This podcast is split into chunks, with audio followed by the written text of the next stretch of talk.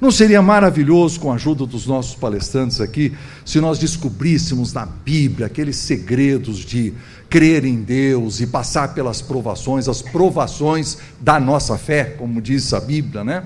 Eu estou esperando grandes ensinamentos da parte de Deus nesse final de semana. Eu estou esperando. Eu quero que eu, Ebenezer, aprenda nesse final de semana, né? Mas vamos dar uma pequena pitadinha aqui de conhecimento sobre fé. A Bíblia usa a palavra fé de várias maneiras. Por exemplo, a Bíblia usa fé como a doutrina. Entende? Lá em Judas 3 diz que nós devemos batalhar pela fé que uma vez foi dada aos santos. Não está falando da fé está dentro da sua cabeça, está falando da sua declaração de fé, a questão apologética, você batalhar, defender aquilo que é certo. Nós usamos isso, nós falamos a confissão de fé da nossa igreja, a declaração de fé da nossa organização, nesse sentido, aquilo que cremos. Cada igreja tem a sua, nem todos têm ela escrita, mas a verdade é que a gente faz as coisas baseado naquilo que a gente acredita. Isso é um jeito que a Bíblia usa a palavra fé. Também a Bíblia fala de fé de um outro jeito. Uma vez meu pai chegou para mim e falou assim: Filho, tenho uma pergunta para você. Lembro até hoje. Né? Você crê que Deus é um só? Falei, lógico, pá. Eu ali. Sim, né? presbiteriano, nascido aos pés de Jesus ali desde o berço, entendeu? Aí ele falou assim: abra em Tiago 2,19. Está escrito lá assim: Crês tu que Deus é um só, fazes bem. Até os demônios creem e tremem. Eu falei assim, ué, mas então tem que ser outra fé, porque essa aqui está ruim. Essa aqui é aquela fé que é a fé inoperante, aquela que não tem obras, né? Aquilo, aquilo que a minha mãe falava, dizia assim, mas não tem um bendito cristão para me ajudar hoje? O que ela quer dizer não é cristão nascido de novo, é assim, um ser humano, tá certo? Esse cara assim, que acredita em qualquer coisa, esse é o cristão que vai me ajudar hoje, né? A Bíblia também usa a palavra fé de um jeito mais perigoso. Ela fala da fé que é operante, mas é falsa. Um texto muito difícil da Bíblia. Fala assim: Muitos naquele dia hão de dizer-me: Senhor, Senhor, porventura não temos nós profetizado em teu nome, e em teu nome não expelimos demônios, e em teu nome não fizemos muitos milagres. Então lhes direi explicitamente: Nunca vos conheci. Apartai-vos de mim, vós que praticais a iniquidade. Rapaz, onde é que você acha que a gente acha esse tipo de gente?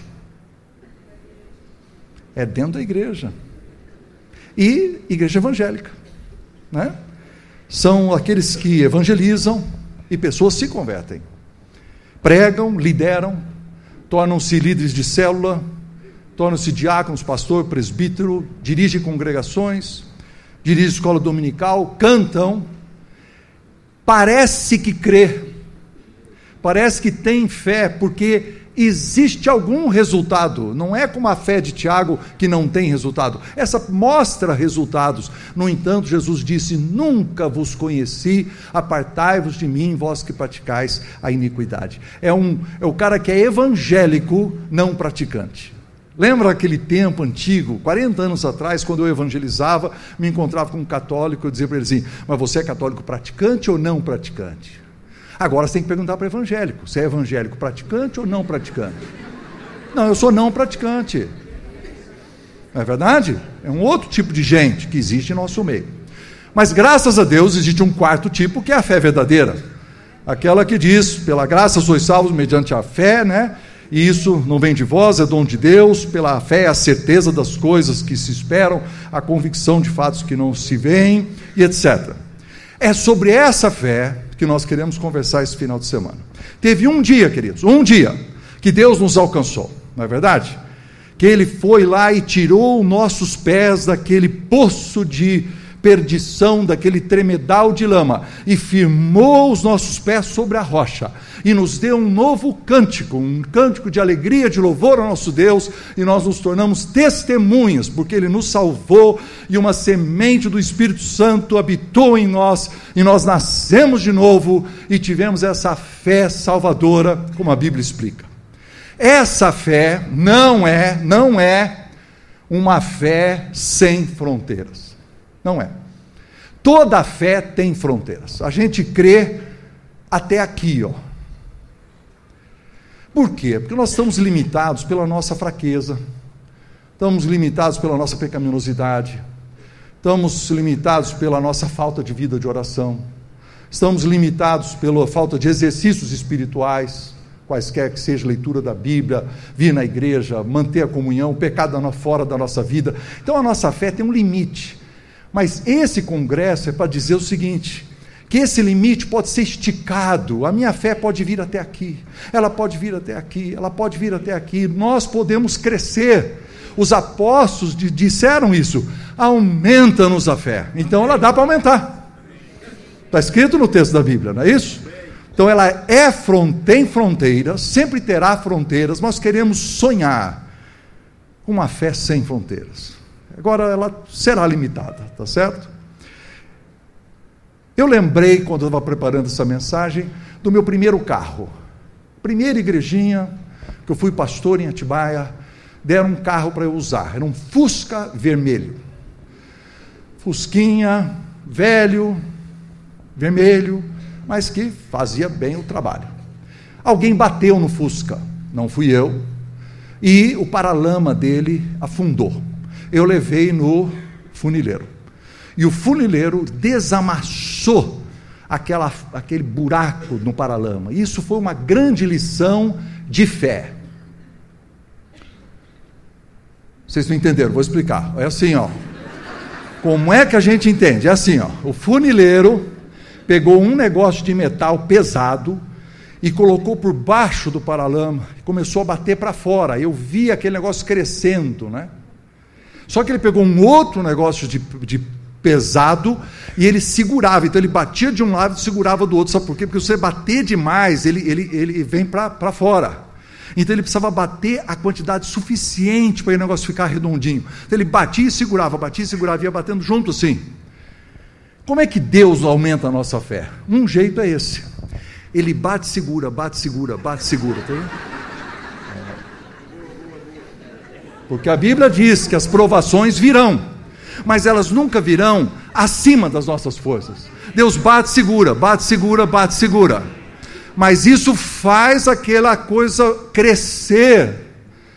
Isso é um jeito de Deus fazer crescer a nossa fé. É batendo na gente. É dando as situações difíceis. Um outro jeito é dando o desafio. Desafio é diferente. Você não está sofrendo.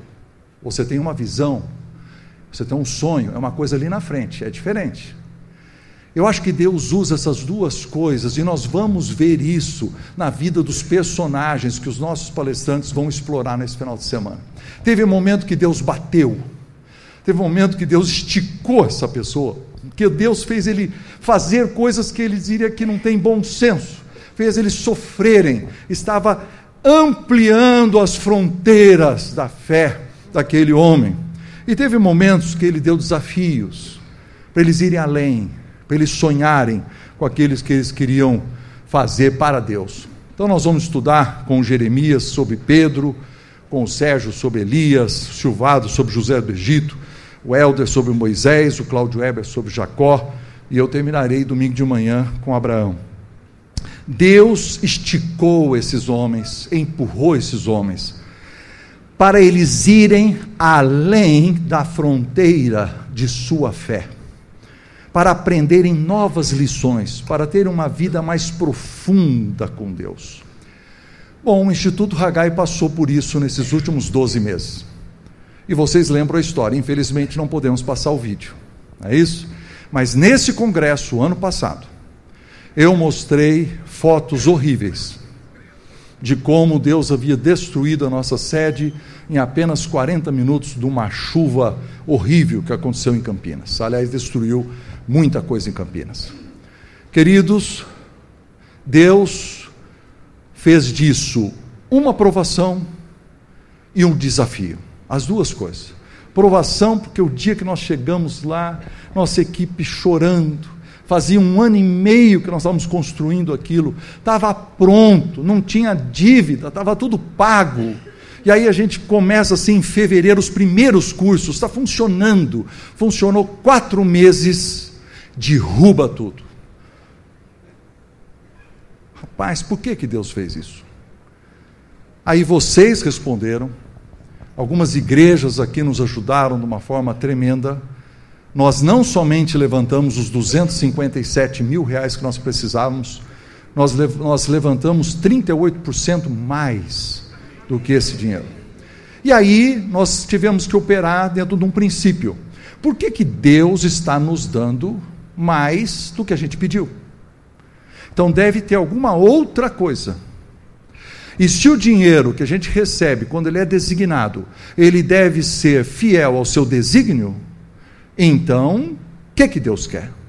Foi quando nós paramos, estudamos e resolvemos derrubar as paredes e transformar aquele escritório, que era apenas um escritório, num centro de treinamento do Instituto Hagai.